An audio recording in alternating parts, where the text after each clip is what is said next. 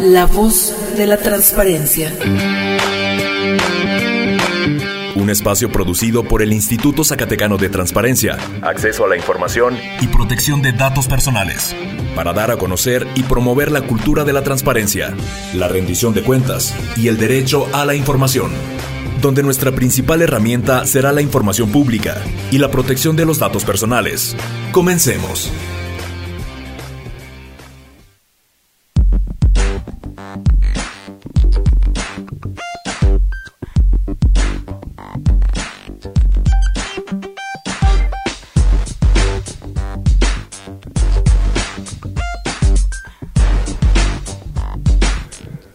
Buenas tardes, iniciamos una emisión más de este su programa La Voz de la Transparencia, una producción realizada por el Instituto Zacatecano de Transparencia de manera coordinada con el Sistema Zacatecano de Radio y Televisión.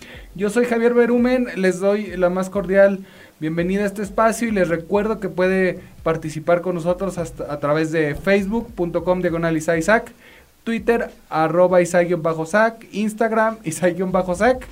Y este episodio estará posteriormente en Spotify, o si nos está escuchando ya en Spotify, pues le damos también la más cordial bienvenida. El día de hoy tenemos un programa muy interesante y es que nos acompañan eh, unidades de transparencia. Vamos a platicar un poco de, de, de, las preguntas que les llegan, qué es lo que le preguntan. Y tenemos eh, eh, la presencia de Lucía Medina, eh, Unidad de Transparencia del Ayuntamiento de Zacatecas. Lucy, bienvenida. Muchas gracias, gracias por la invitación. También tenemos a eh, Nadia Hernández del Tribunal Superior de Justicia, Unidad de Transparencia. Bienvenida, Nadia. Muchas gracias, buenas tardes a todos. Y a Gerardo González Villegas de la, de la legislatura. Bienvenido, Gerardo. Muchas gracias a todos, gracias por escucharnos. Y bien, uh, vamos a platicar, digo, eh, estábamos ya medio echando el chisme antes de entrar y estábamos comentando de, de, esta, de este reto que, que, implica ser este, unidad de transparencia. Y, bueno, eh, vamos a empezar eh, en, el, en, el, orden que los presenté. Lucy, la pregunta inicial, ¿qué es lo que más le preguntan al Ayuntamiento de Zacatecas? Yo creo que a nosotros lo que más nos preguntan, y quizá a todos, es salarios, eh, aunque está ya en la obligación de transparencia, que la gente lo puede consultar sin tener que preguntárnoslo. Uh -huh. A veces por desconocimiento de eso la gente sí nos pregunta o nos pregunta muy específicamente de algún servidor público. A veces nos piden sus contratos también y los currículums que también es, es, es público. Y es interesante porque a veces también, aunque está público ya, la cifra como tal, nos piden los recibos de honorarios, digamos, o el CFDI, el, el comprobante fiscal.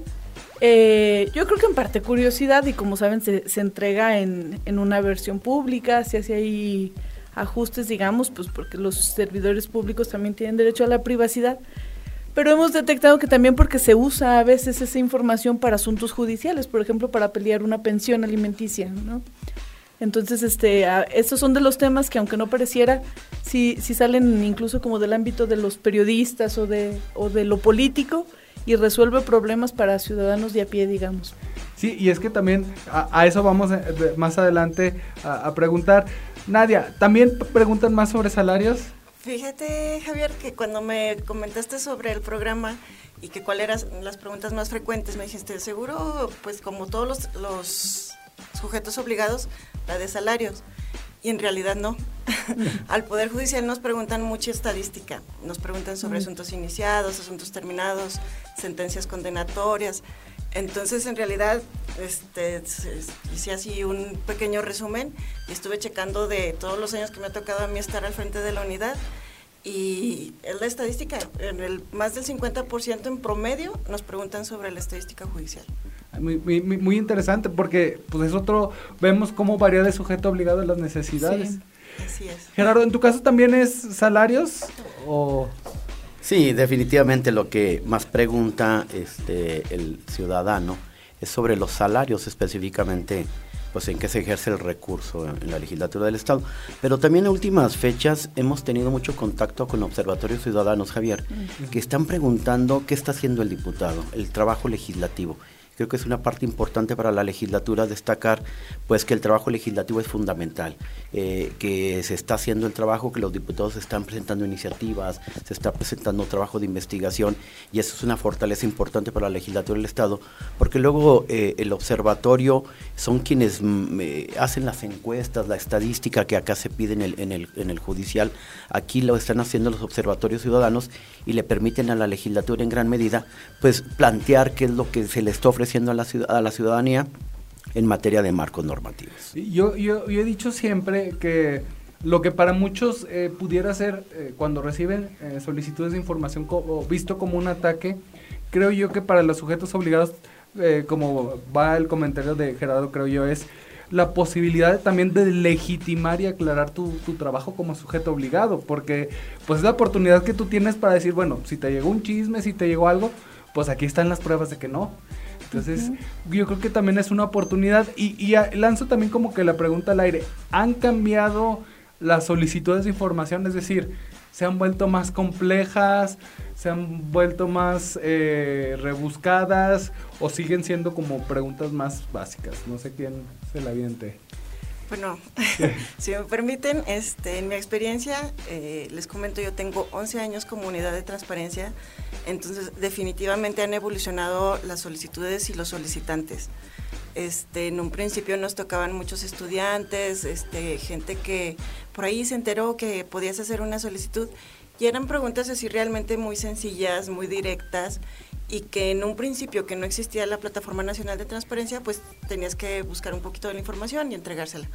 Ahora definitivamente, como comenta Gerardo, tenemos los observatorios, tenemos las organizaciones no gubernamentales y nos preguntan con puntos y comas qué es lo que hacemos, súper disgregada la información y, este, y aunque ya la tenemos en, mucha en parte en la plataforma, de todos modos este, tenemos que, que buscar mucha información a fin de satisfacer su, su necesidad. Un, ejemplo de ellos eh, son los medios de comunicación. Los compañeros de medios de comunicación se han vuelto expertos en hacer solicitudes de información y cada vez son más precisos y cada vez son más cuidadosos. Eh, la puntualización pues, de los medios de comunicación es, es, impresionante. Quiere decir que la Plataforma Nacional de Transparencia ha abierto una posibilidad de exploración más de la información. Y vuelvo a insistir, eso le permite a la legislatura y yo creo que a todos los sujetos obligados a, hacer válido su trabajo, ¿no? A manifestarlo, a decirlo, ahí está, ahí está la información, y nosotros cumplimos con una obligación determinada en la ley. Y eso es lo que nos ha permitido pues a las unidades de transparencia, pues ir, ir, ir avanzando, ir caminando y sobre todo legitimizar la actividad de la unidad de transparencia. Sí, Lucy, pues bueno, mucho tiempo en el, en el periodismo. Ahora te toca también pues vivir la parte de sufrir las que hiciste sufrir. Sí, ahora soy cantinero y ya, caray, con esos borrachos. Y, y la verdad es que ya incluso hasta con pruebas te, te llegan solicitudes, me imagino, Sí. ¿no? Sí, yo mientras los escuchaba pensaba en esto, que justamente yo creo que parte de la evolución es que eh, ahora se pide mucha comprobación documental. Eh, como que no les basta la palabra, ¿verdad? No les basta que uno les diga, sí, gana tanto. A ver, deme el papel donde, donde se demuestra que gana tanto. Sí, yo creo que eso es de lo más interesante y analizan también mucho los documentos. Eh, sí, creo yo que cada vez más eh, son más precisos en conceptos que pueden parecerse, ¿no? Como sueldo y remuneración, por ejemplo, que los abogados o los contadores luego ahí son muy técnicos y esa puede ser una oportunidad de dar un dato u otro, ¿verdad? Y el ciudadano ha aprendido y ha, ha pulido mucho su, su manera de, de preguntar. Sí, porque antes te llegaba la solicitud de quiero el salario. No, ahora te llega la quiero el salario con bonos, con prestaciones, sí. con días económicos. O sea, ya no es tan fácil. Sí, marca plazos, también eh, fija el tiempo, que antes también creo yo que pasaba mucho, como que cuánto ganó y no, no decía en cuánto tiempo.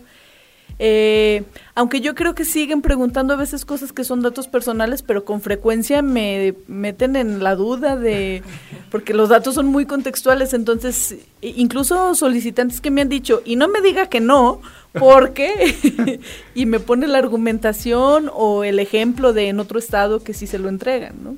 Sí, y, y bueno, la verdad es que también ya les llegan solicitudes de todo el país, ya con esta diversificación de la plataforma, ya, ya no es únicamente el, eh, el zacatecano que normalmente preguntaba o hacía un estudio, sino son estudios nacionales.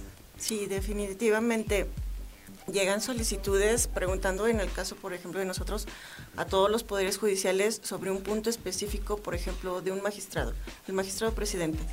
Y pues sabemos que todos los poderes judiciales tenemos magistrado presidente y nos preguntan sobre ese punto en específico porque van a hacer una comparativa. Incluso te, lo, te lo comentan en la propia solicitud, porque estamos haciendo un estudio de todos los estados y queremos saber.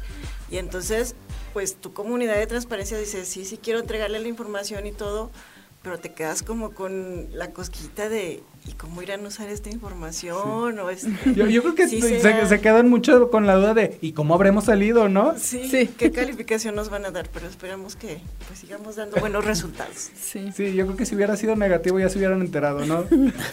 Dicen que las, las, noticias, las malas noticias son las primeras en llegar. Es. es verdad. Acá en la legislatura del Estado comentando, este, se, se, trabaja también mucho el derecho comparado por, por los mm. estudiantes, por los observatorios. Hablo mucho de los observatorios porque lo están haciendo en gran medida en la legislatura del Estado. Y luego hablan de la armonización de las leyes federales, las locales con la federal.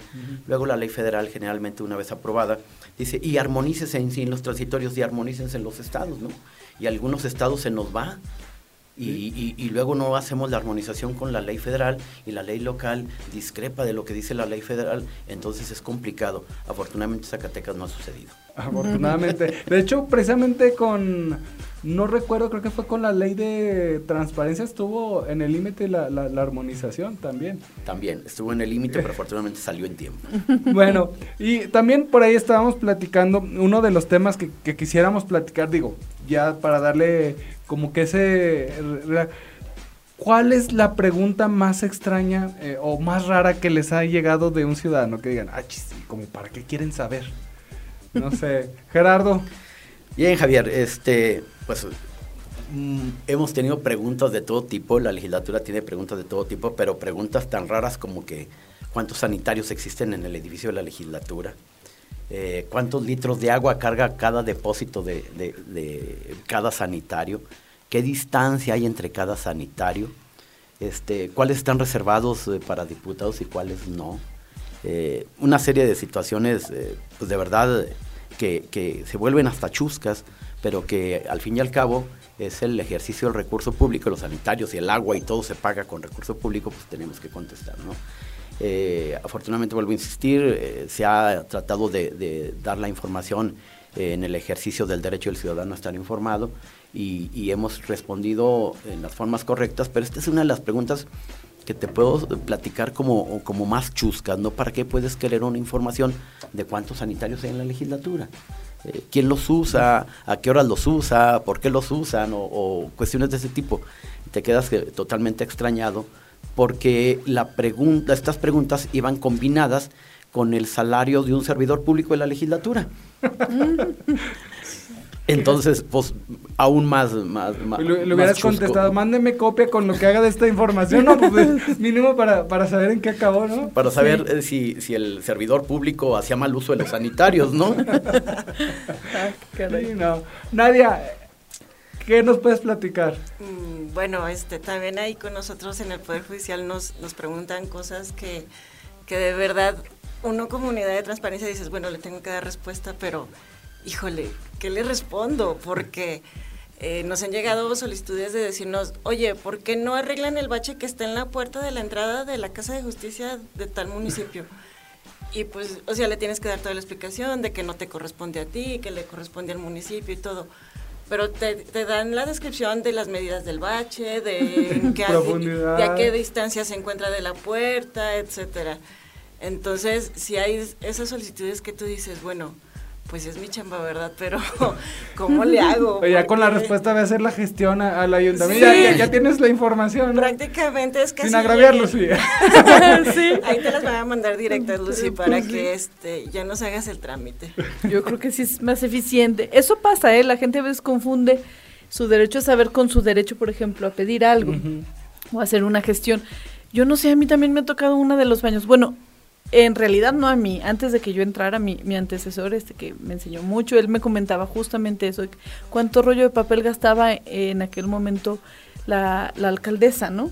cuánto gastaba por semana. No sé si tenía la misma sospecha que tienen en la legislatura. Y a mí me tocó una sobre un arreglo estético que se había hecho un funcionario y preguntarme cuánto del dinero público se había gastado en su arreglo estético, ¿no? Un implante de cabello, recuerdo. Y se le contestó, bueno, no había dinero público ahí, eh, era decisión del servidor público usar su dinero en lo que quisiera. Bueno, a lo mejor quedó bien, ¿no? Era como una sí, quizá a lo mejor estaban buscando el nombre del... Sí, sí, sí, no, era tan negativo, sí. Sí, sí, Bueno, se nos fue la, la, primera mitad de este programa, este, le, vamos a ir a una pequeña pausa pero regresamos con más. Lo invitamos a seguirnos a través de www.cisart.org.mx. Regresamos con más aquí a La Voz de la Transparencia.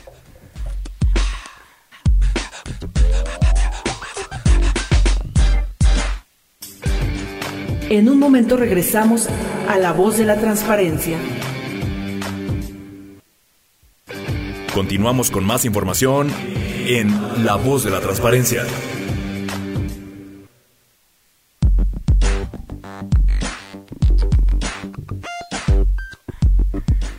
Regresamos con más aquí a La Voz de la Transparencia.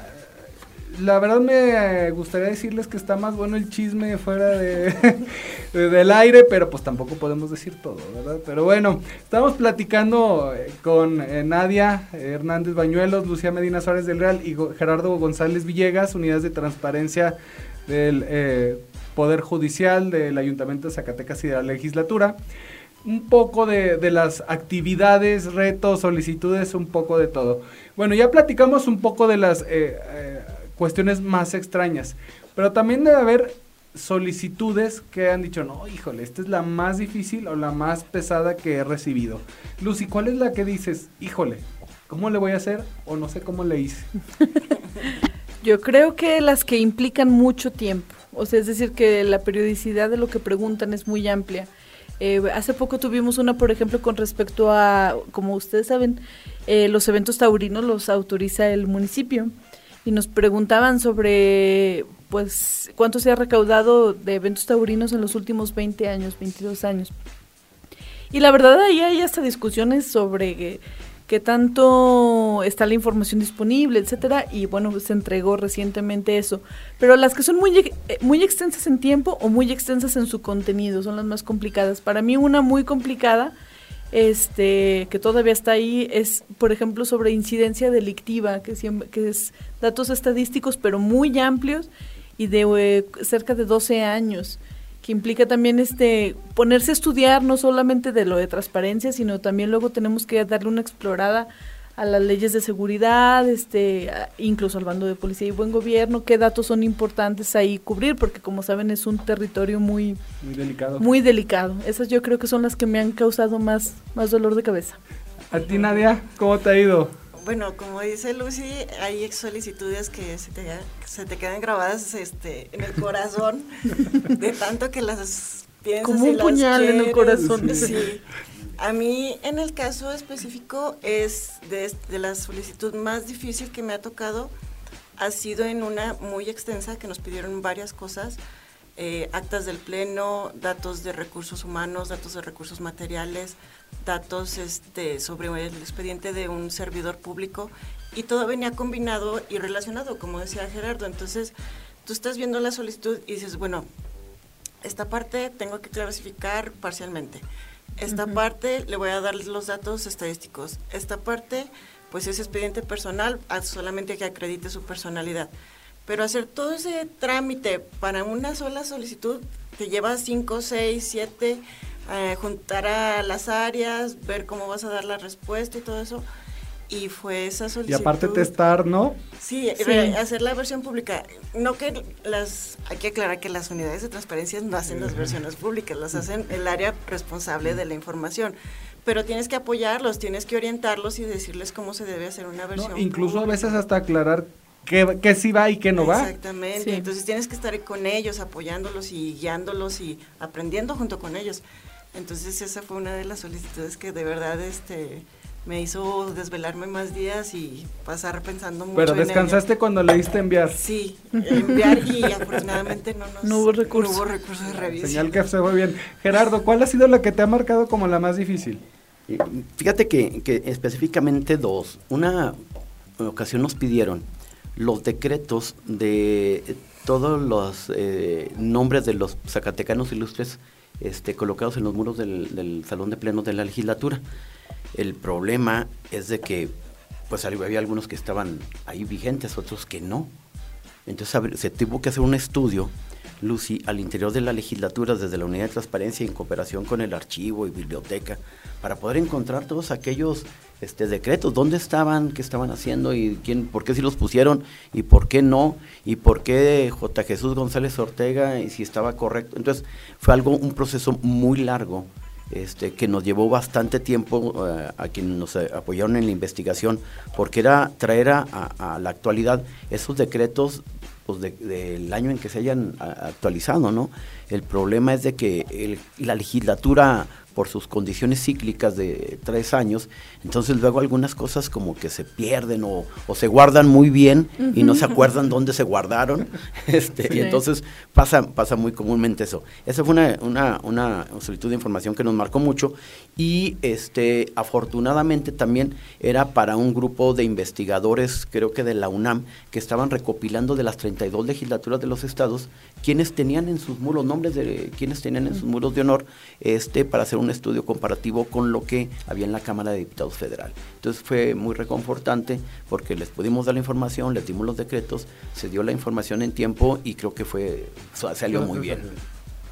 Otra cuestión muy similar, una vez alguien presentó en una conferencia de prensa una caja con papeles que si eran en blanco o tenían información no sabíamos entonces, este, esos papeles después nos dijeron una solicitud de información.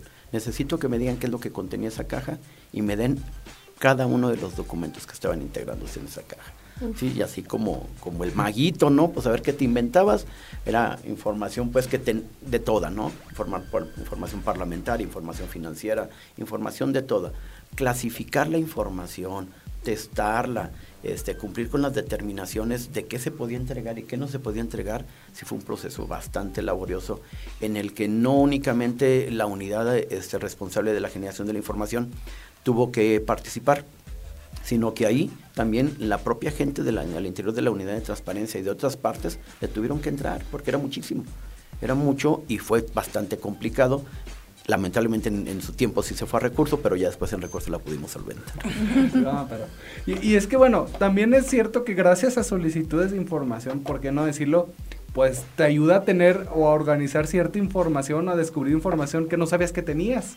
Estadística te ayuda, pues bueno, ya, ya elaboré la estadística de seis años, pues a lo mejor me conviene pues ya mantenerla. Y, te aliviana también para eh, futuras solicitudes de información.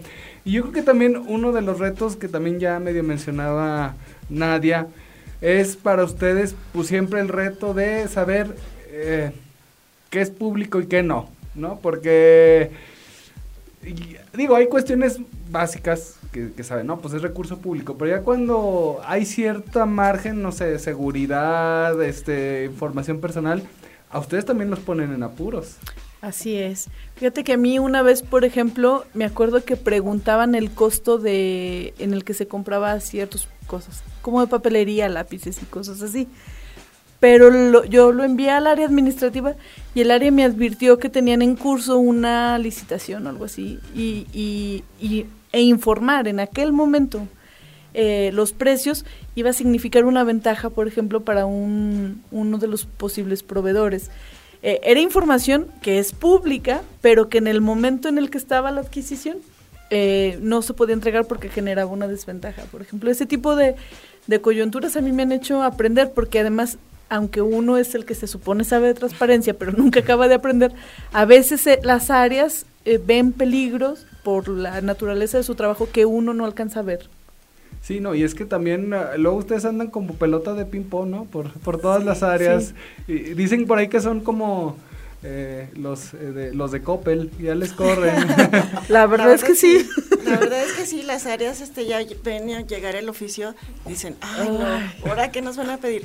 Pero es verdad, las, las unidades de transparencia prácticamente somos todólogos de nuestro sujeto obligado. Debemos de saber qué hace cada área para saber a quién dirigirle la, la, la solicitud. pero en muchos casos, o sea, ellos son los expertos en esa área y ellos son los que te retroalimentan, son los que te dicen, sabes que hasta aquí podemos llegar, hasta aquí no. Y bueno, uno como servidor público, pues sí debes estar muy consciente de que eres público, ¿verdad? Hay datos, cierta información sobre ti mismo que no, no puedes negarte a, otorgarla. Pero hay otras que luego te preguntan este, y te dicen, pues, este, queremos saber, por ejemplo, tu domicilio. Y si no te especifican y tú le das tu domicilio oficial, no, pero es que ese no es el que yo quería, quiero saber dónde vives.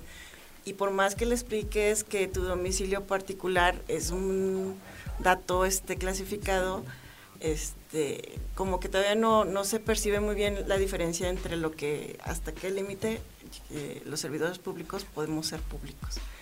Y pues es difícil, una comunidad de transparencia tener que explicarle tanto al solicitante como al área, porque hay áreas que te dicen, no, no, no, no, no, esto no lo vamos a dar. Y decirle, pero es que mira, es público y tenemos que entregarlo y todo. Eh, estás a la mitad del camino, eres este... El mediador. El mediador entre estas... Con nadie quedas bien. Efectivamente, entonces llega la solicitud y dicen, chin, otra vez la unidad de transparencia, ahora qué se le ofrece pero en realidad no es uno, son los solicitantes que quieren saber sobre nuestra actividad y, sobre derecho. y tienen ese derecho de conocer todo lo que lo que surge de, del recurso público y cómo se ejerce. En ocasiones se piensa al interior del sujeto obligado, en el caso de la legislatura del Estado, como que la unidad se fabrica las, las, las solicitudes de información. Como que dicen, ese de la unidad no tiene nada que hacer en la noche, no tiene sueño y está viendo a ver qué manda al día siguiente, ¿no? Y luego las propios este, unidades administrativas, no, es que esto no, no, no, no tengo por qué entregarlo, espérate, sí lo debes de entregar porque al fin y al cabo estás ejerciendo recurso público pues es una obligación, ¿no? Así está marcado en la ley y más nosotros en la legislatura, bueno, pues que la ley, la ley sale de ahí, entonces la inobservancia de la ley pues nos pone en situaciones prácticamente difíciles.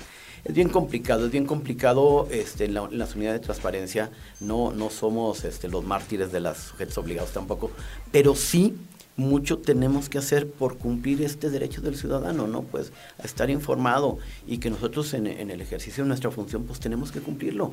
Y, y, vaya, pues ojalá y nos estén escuchando algunos compañeros, pues tengan la claridad de que la unidad de transparencia únicamente realiza su, su labor y es la parte importante. ¿no? Y la verdad es que, bueno, ya para cerrar, yo he visto que luego entre ustedes hay como que cierta armonía de eh, incluso preguntarse a ti qué, a ti qué te han preguntado a mí, porque a fin de cuentas, pues... Eh, solo entre ustedes se entienden. sí, ¿no? Pero bueno, les agradezco mucho. Este, se nos fue volando el programa. Esperemos tenerlos eh, nuevamente porque la verdad es que eh, fue un muy buen programa. Este, muchas gracias, Lucy, Nadia, Gerardo. Los esperamos que, este, un, en una próxima emisión para hablar más porque hay mucho que platicar. Yo soy Javier Berumen. Nos vemos el próximo lunes aquí en La Voz de la Transparencia.